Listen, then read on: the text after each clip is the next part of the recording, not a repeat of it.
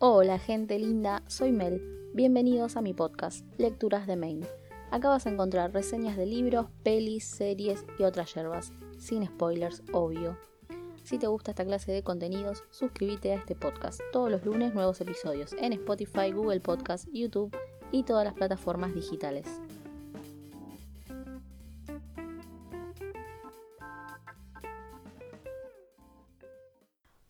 Hola gente linda, ¿cómo andan? Acá en mi pueblo es un bello domingo de sol. Siempre grabando a último momento. Si no, no sería yo, sería un yo de otro mundo si grabaría antes en la semana. Pero bueno, así las cosas. De antemano, disculpas si escuchan ruidos raros. Si en la edición no los puedo quitar, eh, puede ser que... Mm, hay muchos martillazos. El vecino está martillando mucho y es normal porque e, es domingo y bueno, la gente trabaja los domingos en la casa. Lo no, lo no normal acá es que eh, yo esté grabando, o sea, en realidad sí es normal que yo grabe los domingos, pero es más normal que el vecino trabaje en domingo porque los domingos la gente hace cosas en la casa. Bueno, en fin, Perdonen chicos, si hay ruidos que después en, la edición no los puedo quitar, es el vecino que está martillando en la casa. Y no se puede evitar, es así. Este, les quería contar hoy una, una cosa. El otro día tuve mi primer Zoom, o sea, mi primer videoconferencia. Ya había hecho algunas otras en otras oportunidades, pre-pandemia, tipo esto, WhatsApp, no, con WhatsApp no, mm, Skype con Skype. Eh, las odio, o sea, las odio desde siempre.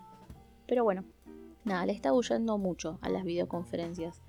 Es como que empezó la pandemia y todos, ay, Zoom, videoconferencia, o sea, necesidad de vernos y no hay necesidad tanta de verse las caras. A veces solamente con un llamado o con un audio de WhatsApp se resuelve todo. Pero bueno, eh, salió la pandemia y la gente empezó a sentir una necesidad zarpadísima de verse con videoconferencias. Y yo hasta ahora ya voy por el 100 días, ciento y pico, y le estaba huyendo, pero bueno, los otros días eh, había una que quería asistir y les quiero contar esa experiencia. Aparte de que soy anti y que huía de las videoconferencias porque soy anti, em, la otra razón es que tengo una internet horrible, la peor del mundo. Calculo que debe haber alguien que esté peor que yo, pero es un mega, chicos. Un mega en 2020 es como estar en, no sé, 2000, 2000, 2005, 2004, no sé. Es, la nada misma. Así que bueno, todo lo que es en vivo y lo que es video es fatal. Entonces esa es otra razón por la que no me gusta hacerlos porque sufro, o sea, sufro más de lo que disfruto lo que se está viendo. Así que bueno, esta conferencia que quería asistir era la presentación de un libro que adoro, que se llama Relatos de un chileno en Nueva York, que eh, lo, vamos a ver en otro capítulo. Si lo quieren ir googleando, eh, el autor es Roberto Romero. Es hermoso, chicos, hermoso. Bueno, cuestión que eh, fue un flash para mí ver tantas caras, porque eran más de 150 personas y para mí era un montón. Y ver tantas caras así en cuadraditos en una pantalla, cada persona en su mundo, en su cajita personal, el mundo ese íntimo que no mostramos a todos, el que uno se lo guarda, ahí expuesto ante la mirada de cientos de personas que se organizaron a la misma hora para asistir a la presentación de un libro. Em, en el mundo pre-pandemia lo hacíamos yendo a un lugar puntual, maravilloso, tipo, me voy a la presentación de un libro, o a cualquier evento, digo presentación de un libro como podría ser nada, cualquier cosa, una conferencia de, lo que quieran o, lo que sea, cualquier evento. Em, y en este mundo pandémico actual lo hacemos cada uno desde nuestro mundo, mirando hacia la ventanita que queremos ver, ¿no? En este caso de esta presentación. Y para mí fue muy flash, fue como muy loco. Estaban todos ahí, muchas caras viéndote, o sea, no viéndote bien, en realidad el presentador era el que los veía. O nos veía. Em, no sé si lo dije en algún capítulo o no, pero bueno, hace unos años me recibí lista de sistemas. Trabajo con sistemas informáticos desde hace 10 años más o menos. Pero así todo, que estoy acostumbrada a trabajar con estas cosas y demás, me impacta mucho la tecnología. Y a pesar de que la amo, eh, también le huyo por otro lado. Tengo una relación amor-odio. A veces no quiero tocar ni el teléfono, ni la computadora, nada. Y pensaba con esto de los podcasts, ya sea que me escuchen en Spotify, en YouTube, desde dónde, desde dónde lo está haciendo cada uno, ¿no? Eh, desde cuál, cuál es la ventana, cuál es esa cajita personal donde estamos cada uno. Mm, un podcast es como la radio, pero grabada, ¿no? Y lo que siempre me maravilló de la radio es esto de poder imaginarte todo y que para cada uno de nosotros, eso que un otro te cuenta es completamente diferente para cada uno. Eso es lo, eso es lo lindo, ¿no? Está bien que ahora lo complementamos con Instagram, YouTube y demás, y más o menos un poco la cara me conocen. Es como, es como loco, ¿no? Así que se me ocurrió contarles un poco mi cajita cómo es mi cajita en este momento, mi mundo, mi pequeño mundo mientras grabo. Estoy em, trabajando ahora sobre una mesa gris, repleta de libros, cuadernos, lápices de colores, lapiceras, cables, el micrófono, la compu. Es un bello desorden que está ordenado a mis ojos. A mi izquierda tengo una ventana que da al patio de mi casa. Veo el pasto verde, está un poco crecido. Algunos dientes de león bien amarillitos, que me enteré hoy, no sé si sabían, para mí es como un dato enorme, dato extra chicos, que las, las, las plantas, no, con las hojas de los dientes de león se comen en ensalada, yo no sabía. Para mí era una mala hierba, o sea, una mala hierba entre comillas, porque para mí no hay malas hierbas, ¿no? Es como es una hierba que crece y ya, pero bueno, la gente tiende a arrancarlas y, tal. Yo las dejo porque se ven hermosas em, y además porque no corté el pasto, pero están ahí. Y se comen en ensalada, no lo puedo creer. Eh, dato, dato extra que quizás no le importa a nadie, pero bueno, es un dato extra. Em, ¿Qué más les puedo contar? Bueno, escucho algunos pajarillos, además de mi vecino martillando. Están cantando. Dato extra, tengo dos horneros viviendo eh, sobre el tanque de agua de la casa. Hicieron ahí como una comunidad, porque hay dos casitas y no sé si serán dos pájaros o más, pero bueno, hay dos casitas por lo menos. Em, el sol se escondió, de ratos va, de ratos viene, de ratos está nublado y de ratos pica el sol. Eh, hay nubes grises. Es como un bello día de invierno, ¿no? Estamos en invierno, es normal. ¿Y vos de dónde me escuchas? ¿Cómo es tu cajita? Tu cajita mágica. Tu mundo. Conociendo al autor.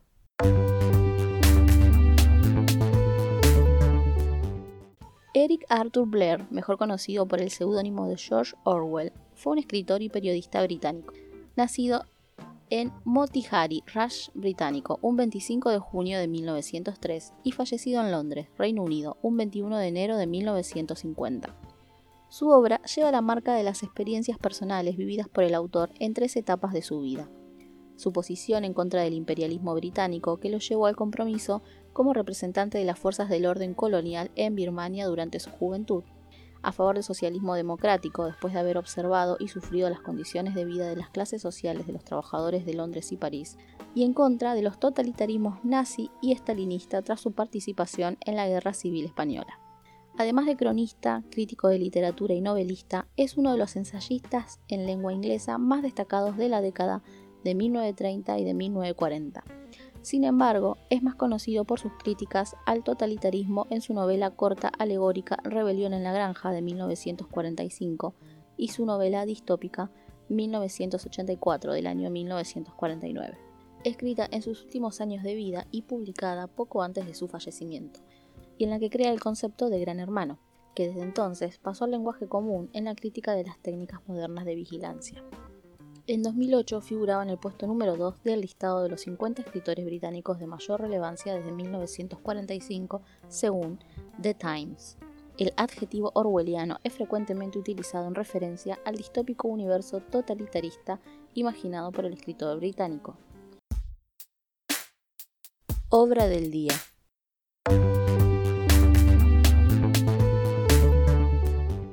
En 1984, la acción se desarrolla en una sociedad inglesa dominada por un sistema de colectivismo burocrático que controla el Gran Hermano. Un hombre llamado Winston Smith intentará rebelarse contra ese control, la manipulación y el autoritarismo. Smith trabaja en el Ministerio de la Verdad. Su cometido se limita a escribir la historia de manera que siempre coincida con los intereses y predicciones del partido así como hacer desaparecer de los diarios, archivos y demás documentos los nombres de las personas molestas. Progresivamente se revela contra la vida que le han obligado a llevar y con toda clase de precauciones intenta conservar un diario donde escribe sus dudas, pensamientos y sentimientos. 1984 es una novela política de ficción distópica escrita por George Orwell entre 1947 y 1948, publicada el 8 de junio de 1949. La novela popularizó los conceptos del omnipresente y vigilante gran hermano o hermano mayor, de la notoria habitación 101 de torturas, de la ubicua policía del pensamiento y de la neolengua, adaptación del idioma inglés en la que se reduce y se transforma el léxico con fines represivos, basándose en el principio de que lo que no forma parte de la lengua no puede ser pensado. Muchos analistas detectan paralelismos entre la sociedad actual y el mundo de 1984, sugiriendo que estamos comenzando a vivir en lo que se ha conocido como sociedad orwelliana, una sociedad donde se manipula la información y se practica la vigilancia masiva y la represión política y social. Sin embargo, no hay que olvidar que estos elementos ya aparecen en la novela rusa Nosotros, de 1920, de Samiatin, en la que se inspiró Orwell y que se considera la novela fundadora de la novela distópica contemporánea. La novela de 1984 es, sin embargo, mucho más popular y el término orwelliano se ha convertido en sinónimo de las sociedades u organizaciones que reproducen actitudes totalitarias y represoras como las representadas en la novela. La novela fue un éxito en términos de ventas y se ha convertido en uno de los más influyentes libros del siglo XX. Adaptaciones.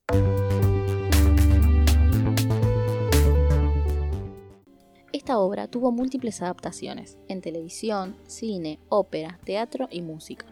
En esta oportunidad les contaré de dos adaptaciones para cine y música. La banda inglesa de rock alternativo Muse hace varias referencias a fragmentos de la novela y muestra su influencia en varias de sus canciones, más notablemente en su álbum The Resistance, en el cual varias canciones tocan temas basados claramente en el libro de Orwell. Acá les dejo un fragmento de su canción United States of Eurasia, plus Collateral Damage. Les recomiendo mucho el álbum entero, chicos.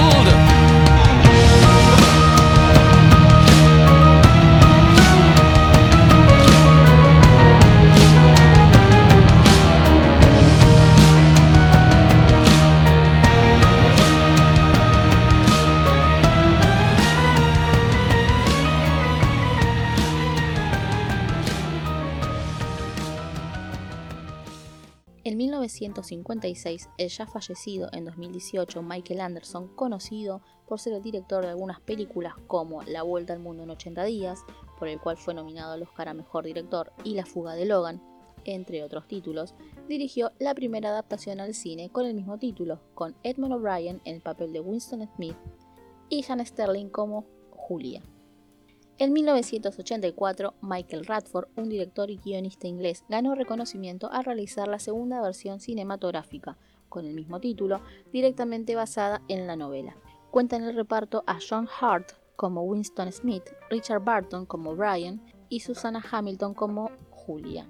La obra se planifica para ajustarse al carácter original del texto, contando con numerosas escenas que intentan representar las tensiones psicológicas de los protagonistas. En la descripción, como siempre, les voy a dejar los links de todo esto que les cuento, tráiler, música y demás. Ahora les voy a dejar un extracto de una escena de la peli de Michael Radford, donde hablan de la neolengua. También ha subido la producción de alimentos. Huevos 3,5%, mantequilla 2%, leche 6%, queso 8%. ¿Cómo va el comité de neolengua? Trabajando horas extras. El mayor tiempo se va en los adjetivos. El mayor problema es adecuar el lenguaje al progreso científico. Pescado 11%, azúcar 2,4%. Sí. Manteca 12%. Es muy hermosa la destrucción de las palabras. 7,5%, café 8%. Tú no has visto la décima edición del diccionario, Smith. Pan 7%. Tiene este grosor. La undécima va a tener este. Ha subido un 45%. Los resultados Sí, la revolución se habrá completado cuando el idioma sea perfecto. El secreto es pasar de la traducción a la idea, a la respuesta automática. No hace falta la autodisciplina. Lenguaje que proceda de aquí, no de aquí. Disculpad que me entrometa, pero lo que estás diciendo es que habremos borrado todo vestigio del costeinismo cuando el lenguaje haya sido depurado. No puedo estar más de acuerdo contigo, hermano. Desde luego. Gracias a nuestro sabio líder y a los trabajadores del partido. Otras cifras de producción de municiones son las siguientes. 70.000 anticarros M20 con cañón de 76 milímetros. 1,5 millones de lanzagranadas. Cannon de 70 milímetros. 340.000 morteros pesados de Es 90 reconfortante pensar que en el año anticarros. 2050 ni un solo ser humano podrá tener una conversación como esta. Excepto los proletarios. Los proletarios son animales, no cuentan. ¿Visteis la ejecución? Yo me lo perdí. Malditos comités. 35.000 motocicletas Águila Negra de 500 centímetros cúbicos. 3.000 camiones tácticos de tonelada y media. 405.000 camiones tácticos Doble plus, de bueno. Y Yo creo 630.000 que en este guisado no hay un solo pedazo de carne. Parece carne. Sabe a carne, pero no es carne. Doble plus, bueno. ¿eh? ¿No te gusta, Smith? Eh, sí, sí, pero tiene demasiado Se ha ganado la sabor. batalla de ¿Te importa si yo... Los resultados totales muestran que el nivel de vida ha aumentado en no menos de un 20% sobre el del año pasado. Por toda Oceanía se han producido espontáneas manifestaciones de trabajadores del partido expresando su gozo y gratitud. En honor de esta masiva superación del noveno plan trienal, el gobierno ha anunciado que la ración de chocolate será incrementada a 25 gramos semanales.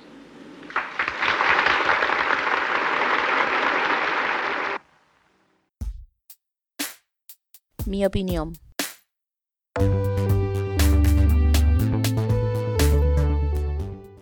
Leí este libro hace unos cuantos años y me voló la cabeza, chicos. Creo que es muy actual y eso da un poquito de miedo. Les recomiendo mucho esta lectura para pensar y abrir la cabeza. Mil. Con el fragmento de la escena que les mostré anteriormente, eh, creo que si el lenguaje es reducido, si no hay palabras adecuadas, no hay expresión. Y eso es muy peligroso. Una persona que no puede expresarse, creo que es una bomba de tiempo de alguna forma. Y también eh, pasa a ser un- una persona fácil de manipular. Por eso, eh, siempre que puedo, recomiendo mucho a todos esta lectura. Y la lectura en general, no solo esta, ¿no? El adquirir nuevas palabras y pensar por nosotros mismos. No confiarse totalmente de lo que vemos u oímos, sino sacar nuestras propias conclusiones. Enriquecer el lenguaje, repensar las palabras y cómo decimos las cosas es algo que debería ser cotidiano. No, no decir las cosas por decir o porque, bueno, no sé, se dice así. Creo que hay que pensar un poquito más en cada palabra que usamos. A pesar de que, vivimos en esta época de, en la que tendemos a abreviar todo en favor de una rapidez absurda, eh, que, no sé a dónde vamos corriendo a ningún lado. y no disfrutamos de cada momento como, como deberíamos, no sé. Hay muchas palabras actuales que generan polémicas y es un debate hermoso y amplio, demasiado amplio, que espero pueda llegar a muchos, abrir cabezas y debatir. Eso está bueno. El uso de la E para incluir o ignorarlo para excluir. Dudas. Feminazi como insulto. Les dejo ideas para pensar y los invito a debatir. Si les gustó el contenido, suscríbanse al canal y síganme en todas las plataformas. Les recuerdo que me pueden dejar sus comentarios en YouTube o en Instagram, arroba lecturas de main. En la descripción les voy a dejar links varios de todo lo que hemos hablado. Y en la semana en la cuenta de Instagram les voy a dejar más info relacionada a este gran libro. Espero que les haya gustado el capítulo y si aún no han leído 1984 puedan hacerlo o ver alguna de sus adaptaciones. Hasta el próximo episodio amigos míos, besos miles.